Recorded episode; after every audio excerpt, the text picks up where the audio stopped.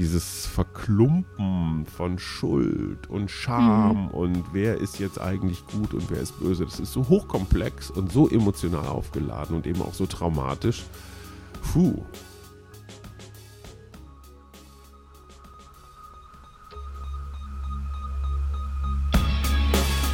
In guter Verfassung. Der Grundgesetz-Podcast.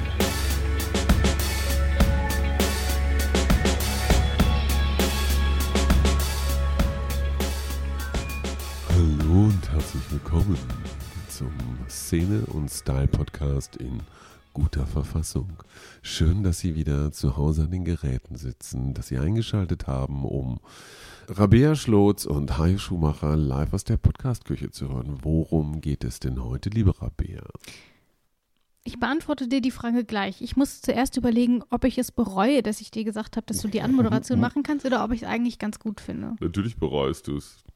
Nicht so sehr, dass wir nicht weitermachen können. Also, Artikel 118 und 118a haben wir in der letzten Folge besprochen. Mhm. Da ging es noch einmal um die Neugliederung, insbesondere oder ausschließlich von Baden-Württemberg und Berlin-Brandenburg. Da gab es also noch mal eine andere Möglichkeit neben Artikel 29, um eben die Bundesländer neu zu strukturieren. Das hat man insbesondere deswegen gemacht, weil man dann doch das Gefühl hatte, dass gerade diese Südwestfrage, ähm, also die Frage um, wie soll es mit Baden-Württemberg weitergehen, dann doch als sehr dringlich empfunden hat. Und Ja. deswegen hat man hier quasi nochmal eine Sonderregelung geschaffen. In unserer heutigen Folge befassen wir uns mit Artikel 119. Äh, Da geht es um die Ausnahmevorschriften für Geflüchtete und Vertriebene. Wir befinden uns also wieder im Kontext der Nachkriegszeit. Es geht hier um die Jahre, als tatsächlich sehr, sehr viele Menschen, Mhm. die vertrieben wurden aus früheren deutschen Gebieten, jetzt Genau. in die BRD zurückgekommen sind. Ostgebieten. Genau. Und was da in Artikel 119 genau drin steht, da hören wir jetzt rein. In Angelegenheiten der Flüchtlinge und Vertriebenen, insbesondere zu ihrer Verteilung auf die Länder, kann bis zu einer bundesgesetzlichen Regelung die Bundesregierung mit Zustimmung des Bundesrates Verordnungen mit Gesetzeskraft erlassen. Für besondere Fälle kann dabei die Bundesregierung ermächtigt werden, Einzelweisungen zu erteilen. Die Weisungen sind außer bei Gefahr im Verzuge an die obersten Landesbehörden zu richten. Wie man das heute macht, äh, damit werden wir uns gleich noch beschäftigen. Zunächst aber wollen wir uns doch mal die damalige Situation anschauen. Ähm, Ich glaube, wir können schon mal festlegen, der Artikel, so wie er dort drin steht, ist heute überflüssig. Deswegen Mhm. vielleicht erstmal zur Einordnung. Wir befinden uns, das habe ich eben schon gesagt, in den 50er Jahren. Die Mhm. Rede ist hier natürlich von den Vertriebenen, die während des Dritten Reichs ihren Wohnort verlassen mussten und dann eben auch nach Kriegsende dann vertrieben wurden von ihrem früheren Wohnort. Und um für diese Menschen einen Weg zu finden, damit sie in Deutschland wieder ein Zuhause finden können, hat man diesen Artikel 119 ins Grundgesetz aufgenommen. Und vielleicht mal zur Einordnung. Es geht hier um 14 Millionen Menschen. Mhm. Also, das sind wirklich einmal Nordrhein-Westfalen fast, ja. Ja. Und heute, wenn du dir überlegst, heute rasten die Leute schon aus, weil irgendwo 20 Flüchtlinge untergebracht Ja, werden schon klar. müssen. Und hier ging es tatsächlich um 14 Millionen Menschen, die eben nach Deutschland gekommen sind. Und man hat dann diesen Artikel auch umgesetzt, nämlich ist das sogenannte Bundesvertriebenengesetz in Kraft getreten. Was stand denn da drin? Das Gesetz über die Angelegenheiten der Vertriebenen und Flüchtlinge stammt aus dem Jahr 1953. Darin wird geregelt, wie Vertriebene, sogenannte Heimatvertriebene und Sowjetzonengeflüchtete in der Bundesrepublik verteilt werden und welche Rechte sie haben. Es ist eine Folge der Potsdamer Konferenz, auf der unter anderem die Entmilitarisierung Deutschlands und auch die neue geografische Ordnung Deutschlands festgelegt wurden. Insgesamt hat das Bundesvertriebenengesetz, wie es auch heißt, sieben Abschnitte. Die beschäftigen sich neben den allgemeinen Bestimmungen auch mit der Eingliederung der Vertriebenen in die neue Gesellschaft, aber auch mit eventuellen Strafbestimmungen. Gerade der dritte Abschnitt, der sich mit der Eingliederung beschäftigt, hat auch für viel Widerstand gesorgt. Wie die Menschen verteilt werden sollen, war ein großer Streitpunkt. Für die Eingliederung waren aber neben dem Wohnort auch noch andere Lebensbereiche wichtig. Beispielsweise wurden Regelungen für die Ausbildung von Jugendlichen getroffen und Vergünstigungen festgelegt. Zuständig für das Gesetz ist das Bundesverwaltungsamt. Das Bundesinnenministerium hat darüber hinaus noch allgemeine Verwaltungsvorschriften erlassen. Damit man mit diesem Gesetz überhaupt etwas anfangen konnte, musste natürlich zunächst geklärt werden, wer überhaupt als Vertriebener gilt. Und Mhm. das wurde in diesem Gesetz auch gemacht. Ich habe mir das mal angeschaut und da ist zum Beispiel in Paragraph 1 Absatz 1 geregelt, wer ein Vertriebener ist. Nämlich Vertriebener ist, wer als deutscher Staatsangehöriger oder deutscher Volkszugehöriger seinen Wohnsitz in den ehemals unter fremder Verwaltung stehenden deutschen Ostgebieten oder in den Gebieten außerhalb der Grenzen des Deutschen Reiches nach dem Gebietsstand vom 31. Dezember 1937 hatte und diesen im Zusammenhang mit den Ereignissen des Zweiten Weltkrieges infolge Vertreibung, insbesondere durch Ausweisung oder Flucht, verloren hat. Das ist erstmal Mhm. die Definition, die dieses Gesetz vorgenommen hat. Du hast eben schon die ehemaligen Ostgebiete angesprochen. Mhm. Das betrifft aber zumindest laut dieser Definition eben auch andere Gebiete außerhalb der Mhm. Grenzen, wobei natürlich die meisten Menschen aus diesen Ostgebieten gekommen sind. Und all diese Menschen, immerhin 14 Millionen Menschen, mussten auf das Bundesgebiet verteilt werden. Und das hat natürlich zu Konflikten geführt. Zumal ganz kurz auch damals noch die Wohnraumversorgungslage nicht besonders gut war. Vieles war kaputt, äh, Infrastruktur funktionierte Genau. auch noch nicht überall wieder. Und insofern war das eine ganz schöne Leistung. Ähm, ganz kurz nur ein historischer Exkurs bis in die heutige Zeit. Dieser, dieser vertriebenen Status hat ja tatsächlich bis heute eine politische Dimension. Der Bund der Vertriebenen, Schrägstrich Erika Steinbach, war über Jahrzehnte in der CDU eine echte Macht. Ja. Und äh, der Begriff konservativ äh, ist für viele noch schmeichelhaft. Also die sind so in ihren Werte- und äh, Ritualprozessen ungefähr da irgendwo im 19. Jahrhundert oder Anfang des 20. Jahrhunderts stehen geblieben und diese Traditionspflege, dieses, dieses früher, dieses Anbeten von früher, das ist so die Essenz dieser Menschen, was man verstehen kann, weil dieses früher gibt es nicht mehr. Im Wesentlichen Moskau, Russland, Sowjetunion haben die Heimat kaputt gemacht oder geklaut. Viele Leute haben ja auch wirklich nur das mitnehmen können, was in eine Tasche oder in einen Koffer passt. Und da ist ganz viel Verbitterung. Und diese Verbitterung ist von Generation zu Generation weitergegeben worden. Und äh, daraus entsteht natürlich ein Weltbild. Ne? Daraus entsteht vielleicht nicht unbedingt eine dolle Westbindung, aber auf jeden Fall eine große Ostablehnung. Und äh, wenn man sich heute anguckt, dass eine frühere Vertriebenenbund-Vertreterin wie Erika Steinbach heute bei der, mit der AfD doch höchst deutlich sympathisiert, dann sieht man, wie tief und alt und traditionell so manche Linien sind, die sich so durch Gesellschaften ziehen. Und natürlich waren die Vertriebenen niemand, die jetzt so super doll willkommen waren. Ja, okay, das waren welche von uns. Aber boah, äh, lässt du davon jetzt drei, vier, fünf in deine Bude rein? Also, ne, klar. Und ähm, insofern hat das bis heute äh, noch seine Bedeutung. Genau, die Situation heute hat natürlich auch viel mit den damaligen Geschehnissen zu tun. Aber wie war das denn damals eigentlich für diese Menschen, die aus ihrer Heimat vertrieben wurden und plötzlich irgendwo anders in Deutschland plötzlich ein neues Zuhause finden mussten?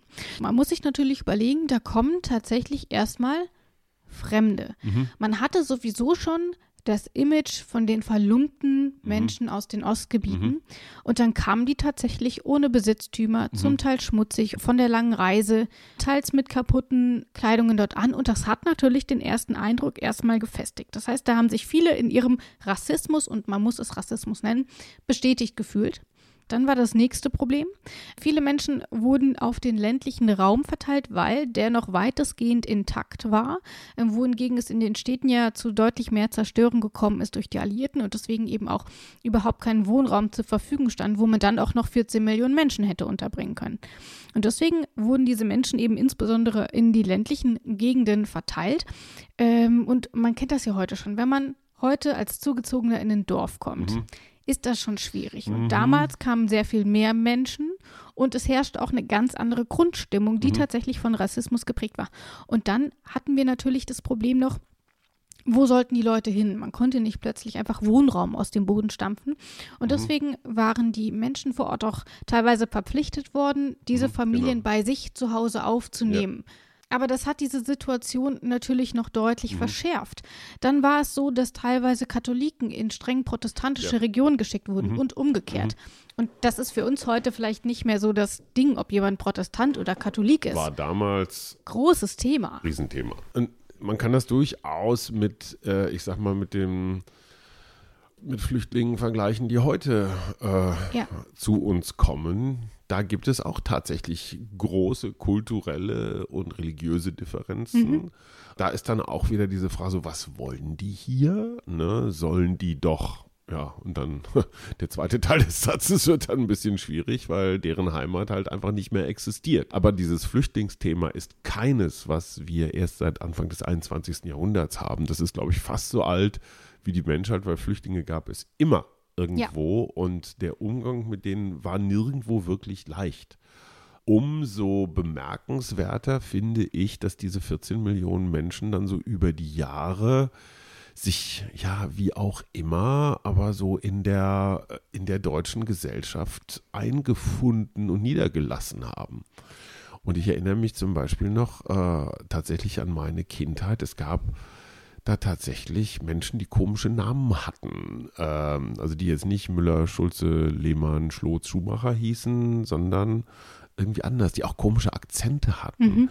Da habe ich dann auf einmal so Günter Grass verstanden mit Masuren oder Siegfried Lenz, so zärtlich war Suleiken. Also dieses ganze, diese ganze Beschreibung von Gebieten und Kulturen, die mit dem Deutschland, in das ich reingeboren worden bin, überhaupt nichts zu tun hatten. Wichtiger Punkt, den du ansprichst, die Sprache. Ähm, in den Gebieten hat man Schlesisch gesprochen Genau. zum Beispiel. Und dann wurden die nach ist Norddeutschland geschickt. Dagegen ist sächsisch ein verständlicher Akzent. Genau. Ja. Und dann kommen die in irgendwelche Regionen, da wird platt gesprochen. Und deswegen ist es natürlich nochmal ganz, ganz schwierig. Was aber vielleicht dann auch ein bisschen dazu geführt hat, dass heute das Bewusstsein dieser vielen Schicksale ja tatsächlich im Geschichtsbewusstsein überhaupt keine Rolle spielt. Es ist eigentlich kein Thema, womit wir uns beschäftigen, wenn wir uns schauen, was ist eigentlich in der Nachkriegszeit Ja. passiert. Woran glaubst du liegt es, dass man sich mit dem Schicksal dieser Vertriebenen nur so ungern bis gar nicht beschäftigt? Also ich glaube, erstmals haben die Vertriebenen jetzt nicht so ein Rieseninteresse, das zu thematisieren, sondern das machen sie halt so, wenn dann unter sich, in Mhm. diesen klassischen, wahrscheinlich eher nostalgisch geprägten Versammlungen und Festen und sowas. Es ist natürlich auch so ein klein bisschen so ein, ah, so ein Thema, an das man sich nicht so gerne erinnert, weil mm, im Nachhinein wären wir vielleicht doch ein bisschen zugänglicher gewesen oder ein bisschen interessierter oder zugewandt. Also es ist ein bisschen peinlich, glaube ich, ne? Oder? In der, in der meinst, deutschen Vergangenheit, der Hm. Umgang. Man kann jetzt nicht sagen, hey, guck mal, du Deutsch, ich Deutsch, du, wir Bruder und Schwester. So läuft's halt nicht. Ja. Auch wenn man das so gerne wollte, ne? Das ist ja immer dieser, das ist ja immer der große Fehlannahme des Nationalismus, weil Leute beide den, den gleiche Nationalität, den gleichen Pass haben, sind sie automatisch Freunde. Totaler Bullshit. Nicht mal die Nationalisten äh, kriegen das hin. Ähm, was war die Frage? Dass diese Schicksale heute im Bewusstsein der Deutschen so wenig verankert sind. Und ich glaube, du hast das vorhin schon ein bisschen angesprochen, das Image ist nach wie vor tatsächlich eher schlechteres, weil eben zum Beispiel der Bund der Vertriebenen noch immer wieder mit dem Vorwurf zu kämpfen hatte, dass da auch viele Rechtsextreme vertreten sind. Und sorry aber, dass Erika Steinbach, die eben lange Zeit Vorsitzende war, mittlerweile Wahlkampf für die AfD macht, hilft da sicherlich auch nicht. Nee, auf gar, keinen, auf gar keinen Fall. Aber es zeigt natürlich auch, äh, dass diese historischen Linien ganz schön lang und wie gesagt ganz schön tief sind. Ähm, das kriegt man mal nicht mal eben so mit einem Generationswechsel weg. Und es gibt ja tatsächlich, äh, äh, vielleicht ein ganz kurzer Ausflug in die Wissenschaft, aber es gibt ja tatsächlich die, die ähm, Epigenetiker, die sagen, dass so Traumata tatsächlich vererbt werden. Das heißt, wenn deine Eltern vertrieben worden sind. Und ich kenne das von meiner Frau, die hatten diese Ostpreußen-Vertreibung und da gibt es einfach Kapitel, Tage, Wochen, über die wird nicht gesprochen. Weil da einfach Dinge passiert sind, äh, an die sich niemand erinnern will. Und äh, da ging es um Vergewaltigung, da ging es um Gewalt, da ging es um, um allerlei Dinge, äh, die früher eben nicht bearbeitet, sondern verschwiegen worden sind. Das war die Form der Verarbeitung. Da kann man, glaube ich, mit Fug von einem Trauma reden. Und wenn es tatsächlich so ist, dass, die sich, dass sich diese Traumata von Generation zu Generation eben nicht nur durch Erzählungen, sondern tatsächlich durch messbare Genveränderungen weitergeben, dann hast du die Macke deiner Eltern auch zumindest in Teilen noch in dir. Mhm. Und äh, insofern ist das auch erklärbar, dass es ganz schön lange dauert, bis solche Wunden geheilt sind. Und es ist auch nicht so, dass Gut und Böse da jetzt so einfach auseinanderzuhalten sind. Ne? Natürlich waren die Vertreiber erstmal so die Bösen und die Vertriebenen die Opfer, aber natürlich waren Teile der Vertriebenen davor auch Täter und haben wiederum dann, ich sag mal, einer russischen äh, äh, äh, Bevölkerung irgendwas angetan. Das heißt, dieses, dieses Verklumpen von Schuld und Scham mhm. und wer ist jetzt eigentlich gut und wer ist böse, das ist so hochkomplex und so emotional aufgeladen und eben auch so traumatisch. Puh, und wenn das nicht rauskommt, und ich meine, wir kennen das alle, ich weiß nicht, wie es bei deinen Eltern war, bei meinen Eltern sehr extrem, über diese Erlebnisse wurde nicht geredet. Und je weniger du darüber redest, desto mehr wird es im Körper irgendwo eingekapselt und desto länger wirkt das Gift. Meine Theorie. Dann ist natürlich die Frage, können wir es heute besser machen? Wir haben aktuell viele Menschen, die nach Deutschland kommen, weil sie vor Krieg fliehen, weil mhm. sie vor Verfolgung fliehen, weil sie vielleicht auch vor katastrophalen Lebensbedingungen fliehen. Mhm. Ähm, und da ist natürlich auch die Frage, wo immer wieder darüber gestritten wird, wie werden diese Menschen in Deutschland verteilt. Mhm. Das Ganze funktioniert nach dem Königsberger Schlüssel, der unter anderem auch dafür verantwortlich ist, wie das Steueraufkommen und wie Gelder überhaupt in Deutschland verteilt werden. Da wird nämlich zum einen das Steueraufkommen und auch die Bevölkerungszahl zugrunde gelegt und dann wird geteilt, wie wird was aufgeteilt.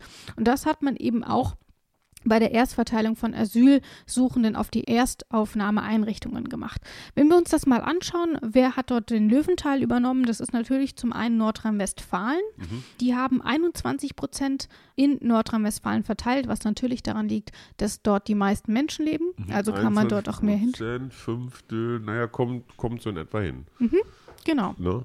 Und dann ähm, Mecklenburg-Vorpommern hat 1,9 Prozent 2018 übernommen, aber mhm. in Mecklenburg-Vorpommern leben halt ehrlich gesagt doch sehr, sehr wenig Leute, mhm. obwohl es flächenmäßig gar nicht mhm. ähm, so klein ist. Und dann haben wir zum Beispiel noch Bremen mit 0,9 Prozent. Also da sieht man, dass auch die Verteilung heute nochmal aufgrund eines solchen Schlüssels gemacht wird, wie mhm. man es ja damals mhm. auch gemacht hat, genau. wie wir hier in Artikel 119 lesen können. Es gibt aber auch keine wirklich, keine wirklich andere einigermaßen faire Umsetzung, oder? Ich meine, diese Schlüsselanteilsmäßige, also letztendlich eine Umlage, würde man mhm. äh, äh, äh, in anderen Zusammenhängen sagen, ist wahrscheinlich wirklich die fairste Lösung.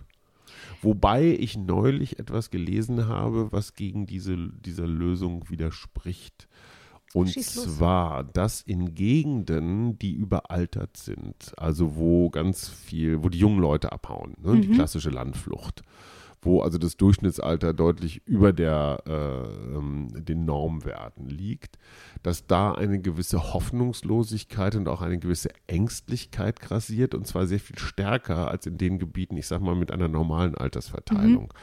Dort auf dem Land, wo wenig junge Leute sind und äh, äh viel Arbeitslosigkeit oder, oder, oder Rentendasein, haben die Leute eine deutlich höhere Angst davor, irgendwann abgeschafft zu werden. Ja.